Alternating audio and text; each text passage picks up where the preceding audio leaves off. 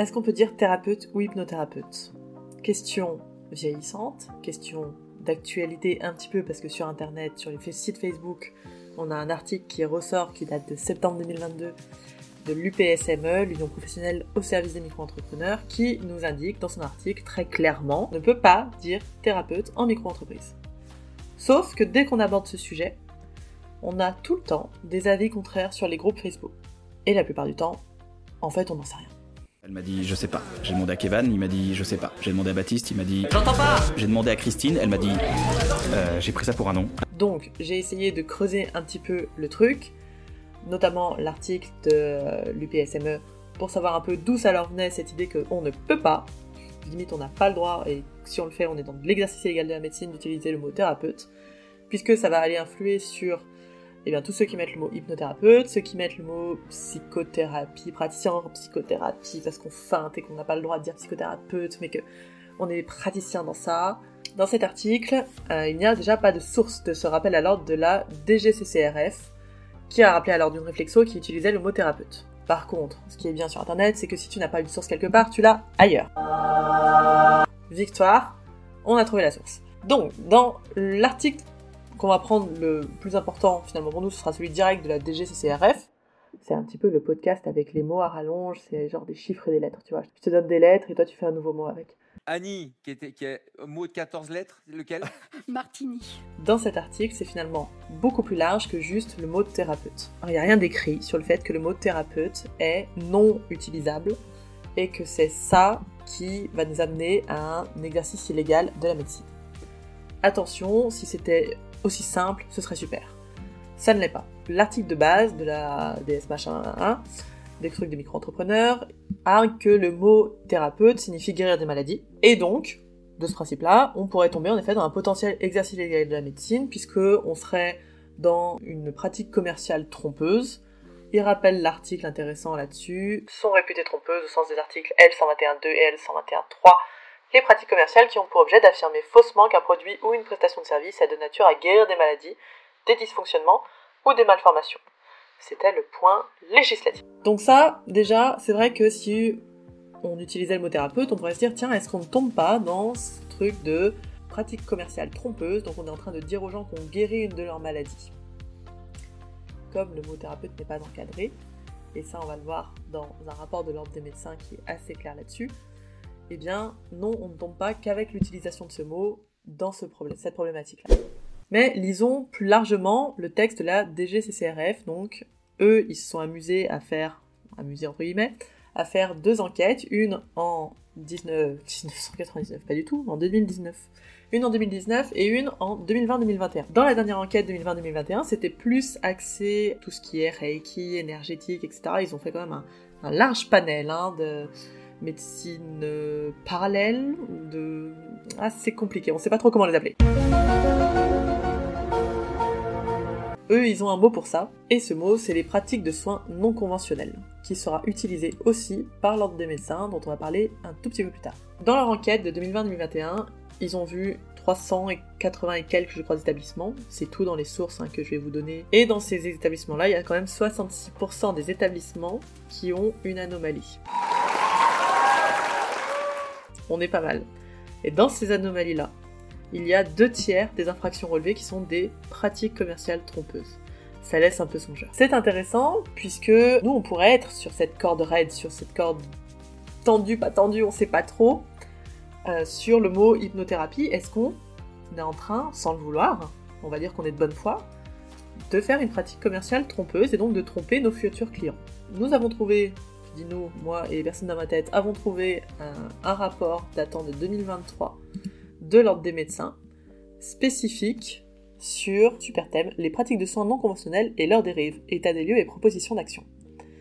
Donc ils nous ont fait 88 pages plutôt bien foutues de synthèse, enfin de synthèse, 88 pages quand même, où ils expliquent ce que c'est qu'une pratique de soins non conventionnels. À la fin, il y a même euh, des petites fiches spécifiques pour chaque pratique de soins non conventionnels et on a notre petite fiche hypnose parce qu'on est des petits chanceux.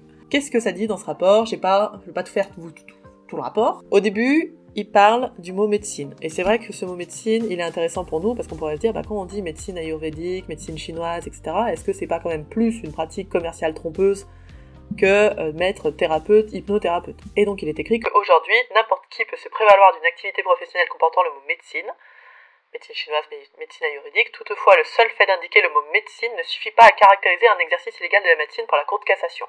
Et là, il rappelle un arrêté du 16 octobre 2008, etc. Donc, c'est intéressant, s'il y a juste le mot médecine, ce n'est pas suffisant. On pourrait assez facilement mettre sur le même angle le mot thérapeute. On le fait, mais ça c'est un avis très personnel. Légalement, je ne sais pas si ce serait possible ou pas. Mais c'est intéressant déjà de se dire le mot médecine, il n'est pas encadré pour l'instant, et donc s'il y a juste ça qui est utilisé, il n'y a pas d'autres problèmes dans la com de cette personne, eh ben on peut pas le mettre directement dans l'exercice illégal de la médecine. Et je pense, je le redis, c'est un avis très personnel, je pense que pour le mot thérapeute ou hypnothérapeute, c'est exactement la même chose. S'il n'y a que ça, ça va être difficile de dire que vous êtes en train de prendre la place d'un médecin. Le problème actuellement, les problèmes, c'est qu'il n'y a pas que ça sur les sites d'hypno, que en tout cas ceux que je vois. À la fin, sur la fiche euh, dont je vous parlais par rapport à juste l'hypnose, donc la fiche sur l'hypnose, le euh, conseil des médecins il met quelque chose d'intéressant. L'usage du terme d'hypnothérapeute peut laisser à penser pour le public la réalisation d'un diagnostic et la mise en œuvre d'un protocole de soins propre au corps médical. Peut laisser à penser. On n'est pas sur une certitude. Le spectre des domaines pouvant être abordés par l'hypnothérapeute est large et recouvre certains champs qui sont habituellement traités par la médecine conventionnelle, état dépressif, douleur chronique, mal-être sans cause précise, burn-out, sevrage en hypnotique. Tout ça fait partie de la médecine conventionnelle.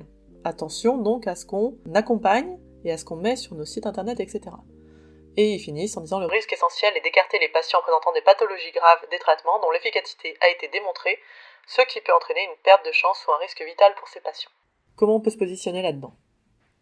L'ordre des médecins, qui pour l'instant n'a pas de pouvoir législatif direct, mais à mon avis a un certain poids dans la balance, rappelle dans son rapport qu'on doit faire attention aux dérives thérapeutiques. Et nous, on va essayer de ne pas tomber dans ces dérives thérapeutiques, puisqu'on aimerait bien garder notre métier, trouve intéressant, puisqu'il vient être complémentaire à plein d'autres métiers comme psychologue. Ce que je disais tout à l'heure, c'est que si tu utilises que le mot thérapeute ou hypnothérapeute, praticien en euh, psychopratique, des choses comme ça, on sait tous qu'on est en train de jouer sur les mots, on sait tous qu'on est à la limite, et le problème c'est que cette limite elle est très rapidement franchie en rajoutant des conneries.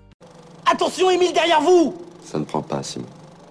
On peut tromper mille fois une personne, mais on ne peut pas tromper. Si.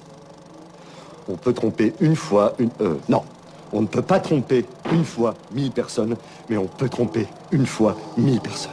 C'est quoi les conneries? Ça va être de s'amuser à mettre, par exemple, qu'on guérit. Tous les mots, en fait, qui sont en rapport avec le médical. C'est très simple. Guérison, maladie, allergie, j'y reviendrai, merci Synapse, toutes les choses qui dépendent de la médecine conventionnelle, si vous dites que vous êtes en train de les soigner, de les guérir, eh bien évidemment que ça va faire un ensemble de preuves qui ne vont pas dans un bon sens, qui vont plus dans un sens d'exercice égal de médecine. Et ça va plus loin que ça, c'est pas juste sur nos coms, c'est aussi où est-ce qu'on pratique. Si on est, par exemple, dans euh, un cabinet partagé médical, et qu'on n'a pas mis très très clairement que nous, nous n'étions pas de profession médicale, eh bien, ça peut porter à confusion. Nous, on le voit de notre fenêtre. On se dit, ah non, c'est évident, je suis pas médical parce qu'on a notre pied du savoir, on, a tous nos biais à nous, on, projette. On se dit, bah, les clients aussi vont se rendre compte. Mais non, les clients ne veulent pas forcément se rendre compte, puisque quand, par exemple, tu es dans un cabinet médical, on a aussi vu des hypnos qui portent des blouses blanches, euh, qui ont des fois des, ah, des logos qui ressemblent à des caducées. Beaucoup de choses qui te font croire, tu vois, t'amènent ce truc de tiens, ça ressemble à de la médecine. Et je comprends pourquoi c'est fait c'est pour augmenter l'autorité et donc la confiance qu'on peut avoir dans le praticien, mais c'est complètement contre-productif à mon avis. Nous ne sommes pas des médecins, nous ne sommes même pas des psychologues, nous n'avons pas fait les études pour ça, et nous n'avons pas à faire le travail que eux y font. Même s'ils le font mal dans vos idées ou, je ne sais quoi, et que vous, vous êtes mieux, euh, ou que votre technique elle est mieux, on s'en fout, puisque vous n'allez pas le faire. On fait attention à ce qu'on fait pour pas que les clients croient que ils vont voir quelqu'un qui dépend du médical parce qu'ils ont du mal à faire la différence entre psychologue, psychiatre, psychanalyste, psychothérapeute, psychopratique, hypnothérapeute, etc.. Quand on met tous les titres comme ça à coller, c'est sûr que c'est pas simple pour le client en face de faire la différence entre tout ça et c'est de notre responsabilité d'être le plus clair possible dans nos communications.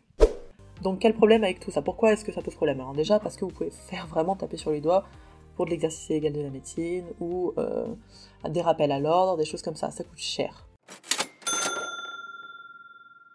Et on n'a pas envie. Mais en allant plus loin que juste, tiens, je vais perdre de la thune, et peut-être mon métier. Déjà, on ment, on ment à nos clients, donc on peut les décevoir énormément et ça peut avoir un gros impact sur eux en termes de perte de confiance, perte de confiance dans, la, dans tous les hypnothérapeutes peut-être, dans euh, les pratiques non conventionnelles, dans la médecine, voilà. C'est des gens qui sont parfois très en souffrance, qu'on voit, qui ont déjà été très déçus. Si en plus nous on commence à promettre monts et merveilles, ça peut être très violent pour eux. La posture qu'on prend en termes de praticien, elle est complètement à l'ouest en termes de toute puissance et de sauveur. Quand je commence à mettre que je guéris, que j'ai une action sur de la douleur, etc., etc., que je belles promesses, bien marketing, on est en train de prendre des postures très très inquiétantes, que ce soit en mettant l'hypnose en avant comme la baguette magique, comme la grande dame, comme l'art qui fait qu'on peut tout régler avec ça, ou que ce soit pour nos petits égaux personnels.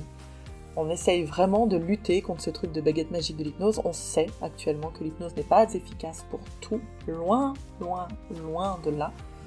Donc, euh, c'est pas la peine de euh, se croire au-dessus des autres et de prendre, par exemple, les psychos de haut. Je le vois très souvent. Euh, ah ouais, moi, mon client, il est allé voir plein de psychos et ça lui a jamais rien fait, mais quand il est venu voir moi, tout a changé.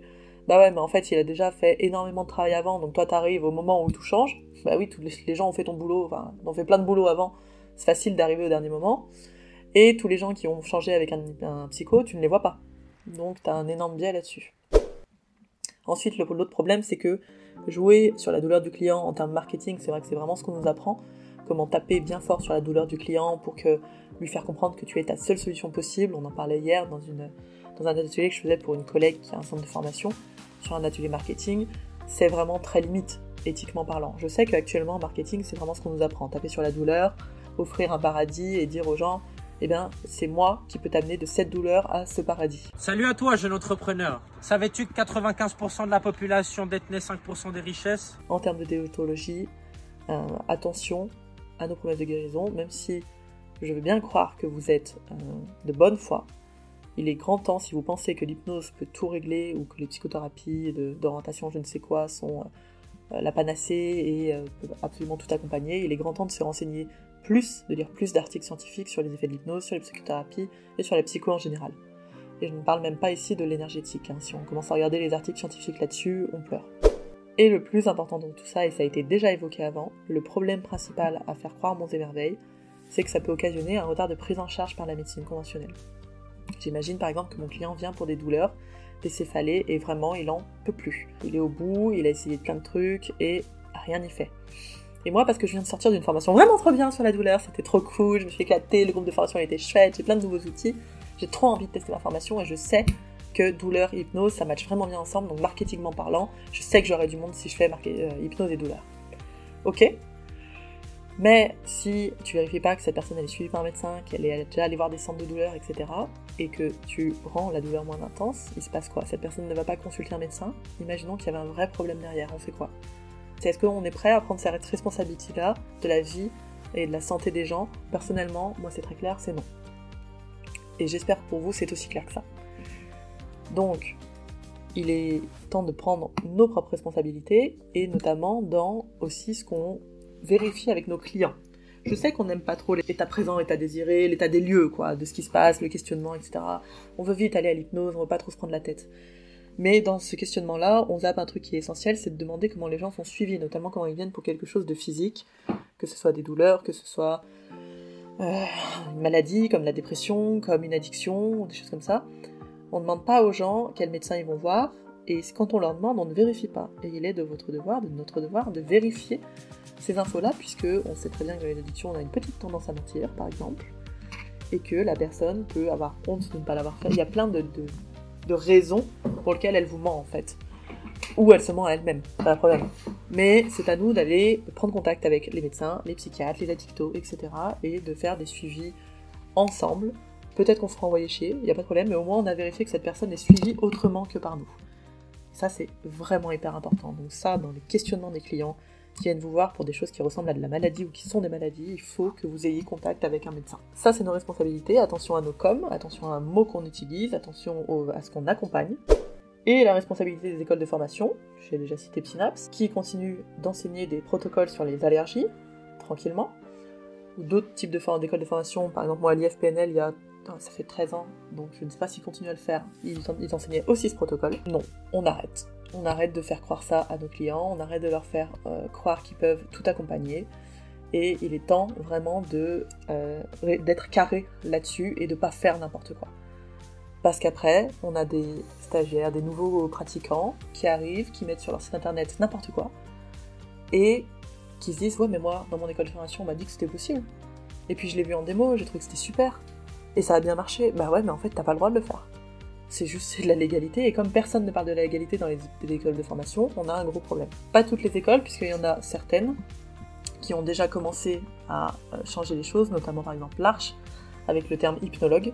Personnellement, j'accroche pas trop avec le terme hypnologue, mais j'accroche avec le terme depuis le début de ma pratique de praticienne en hypnose. Des gens qui adorent hypnothérapeute, vous pouvez continuer à l'utiliser, mais attention à ce que vous mettez à côté, quoi. En bref, on a tous fait des erreurs dans nos coms. On est tous en train d'essayer de trouver le juste milieu, la bonne façon de communiquer, que ce soit assez bien pour quand même avoir des clients et en même temps éthique et déontologique, donc c'est bien normal de faire des boulettes. Actuellement, attention aux fausses informations que vous donnez, à ce que vous pouvez faire croire sans le vouloir à vos clients les titres de thérapeute et hypnothérapeute ne sont pas encadrés. Peut-être qu'ils le seront à terme. Prenez de l'avance, dirons-nous. Faites attention à ce que vous dites et à comment les gens vous voient. Oublions pas que les gens ne sont, les gens, les clients ne sont pas de notre milieu, donc ils ne savent pas faire la part des choses parfois. C'est à nous de leur simplifier les choses en étant très très clairs. Et non, une mention ne remplace pas un accompagnement psychologique et médical, ne suffit pas si à côté on met qu'on guérit des maladies.